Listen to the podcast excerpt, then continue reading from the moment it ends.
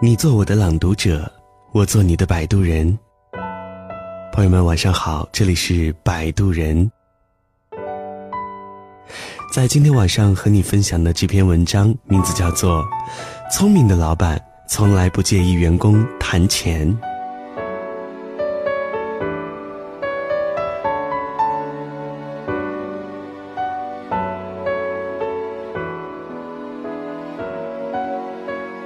群里有人在招平面设计的监制，我记得一个小老乡正好是学这个的，就把他拉进群。老乡进群劈头就问：“给多少钱？”然后对方没搭他的话，他继续问：“你不是招兼职吗？你那里能给多少钱？工资按月发吗？”我在一旁看的都脸红了，因为他连人家的工作要求和劳动量都还没问呢。到底是年轻人刚走上社会，都是那么浮躁吧？前两天帮朋友打了几通面试邀约的电话，也多次听到电话那边说：“我有投过你们公司的简历吗？你们公司叫什么呢？工资多少？”我只好说：“对不起，我打错了。”连公司名字都搞不清就敢谈工资的，职场素质未免太没有底线。其实。稍有经验的人都知道，一上来就问钱的，一般责任心和工作能力都尚有欠缺，反而是那些在职场上游刃有余的精英，会在求职的时候首先考虑自己是否能够胜任工作，并在工作中得到提升。我给你工作，你给我钱，这是雇佣关系的本质，却不是全部。我大二做兼职。遇到一个喜欢谈梦想的老板，他谈梦想，是因为他那家开在地下室的传媒公司要破产了，除了梦想，他什么都没有。迄今为止，我也坚持认为，只谈梦想不谈钱的老板都是耍流氓。不过当时的我，瞥见了办公桌上的一堆软件教程，于是，我成了留在他那里的唯一一个员工，而薪资呢？勉强够坐公交车的，我什么也不会，他什么也没有，这算是公平交易。我在那个地下办公室里噼里啪啦敲了一个礼拜的键盘，学会了制图软件的基本操作，能够帮他赶工了，他很高兴，我也很高兴。后来我还能做点小动画，帮他写几篇通讯稿。他干脆连公司钥匙都放心的交给我，因为他认定我天生不会偷懒。不仅不会偷懒，有一回他出差见客户，我两眼放光的独自在公司加了两个通宵的夜班，把各种好玩的软件都捣鼓了一遍。等他回来的时候，发现电脑主板因为劳累过度烧坏了，而我。那个夏天学到的皮毛，就好像我随身携带的一个隐形的工具箱，在我后来的工作中总能起到临时救场的作用。我认识一个老板，经营着一家很大的公司。有一回我问他：“你最讨厌什么样的员工？”他说：“面试的时候开口先问工资的，这样的人我一般都优先淘汰。”那你喜欢什么样的呢？我以为他要说低调的、勤奋的、好学的，或者机灵的，不料他说：“我喜欢主动跑来要我加薪的员工。”这难道不该是老板们最深恶痛绝的激进分子吗？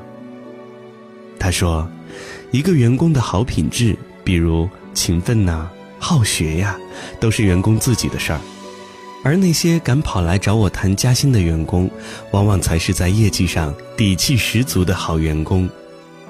其实，聪明的老板从来不介意员工谈钱，他们介意的只是你什么都不懂就先谈钱。谈钱不伤感情，可你得先弄清楚该什么时候谈。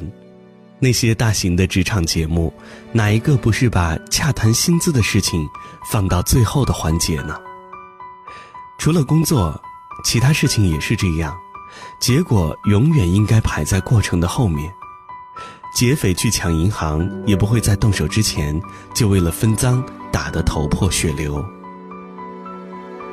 过年回老家，亲戚家一个刚毕业的妹妹问我，找工作的时候不好意思跟老板谈钱怎么办？原来，他陆陆续续找了好几份工作，每次都要到发工资的时候才知道薪资少得可怜。我本来要说。连工资都搞不清楚，还上什么班？可是，我又想起自己刚毕业那会儿，不也是找到一份工作就美滋滋的？别人一问工资多少，只有傻的冒泡的三个字来回答他：不知道。不知道你就跟人干活儿？可是，我真怕一问工资，就没活可干呀。我想，有好多人都是这么过来的吧。比起一无所知上来就问钱的，这种自带犯傻光环的求职者，对工作，至少还有一颗敬畏的心。但行好事，莫问前程，只问耕耘，不问收获，这是得道高僧应该做的事儿。我等凡人想要的是种瓜得瓜，种豆得豆，和这个世界两不相欠。所以。我并不赞同找工作的时候对工资稀里糊涂，但如果真的对自己的能力没把握，不如就先这么办。只要是手里握着的不是一把煮熟的种子，战战兢兢地种下去，总会长点什么吧。能力可以历练，工作可以积攒，唯有态度一直由自己决定。有人说，人生没有白走的路。每一步都算数，可有的人连路还没看好，就开始幻想路尽头的金山银山。王健林说：“先制定一个小目标，赚他一个亿，因为他知道自己能够创造的价值不止一个亿。现在他已经有了一千七百个亿。世界对于诚恳的播种者来说，从来都不吝啬。”能力越大，责任越大，乐趣也越多，这一切都是成正比的。我们要做的就是确保过程，然后要求结果，在过程中收获，在结果中享受，这样的人生才是双赢。所以，在问我的工作值多少钱之前，不妨先问问自己的能力值多少钱。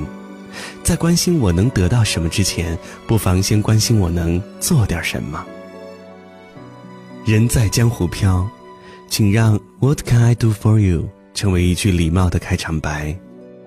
放下一颗浮躁的心，尽你所能的工作，以不负初心的态度生活。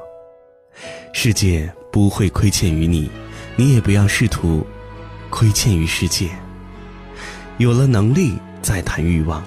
我们才和这个世界两不相欠。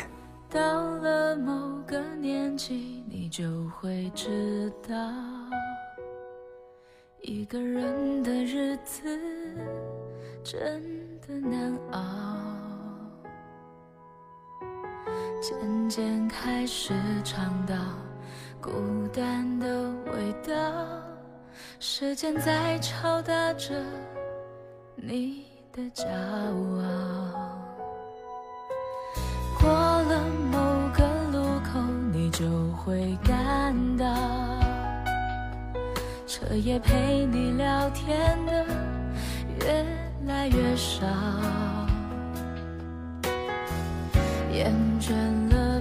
寂寞追着跑，找个爱你的人。就像托付终老，能陪我走一程的人有多少？愿意走完一生的更是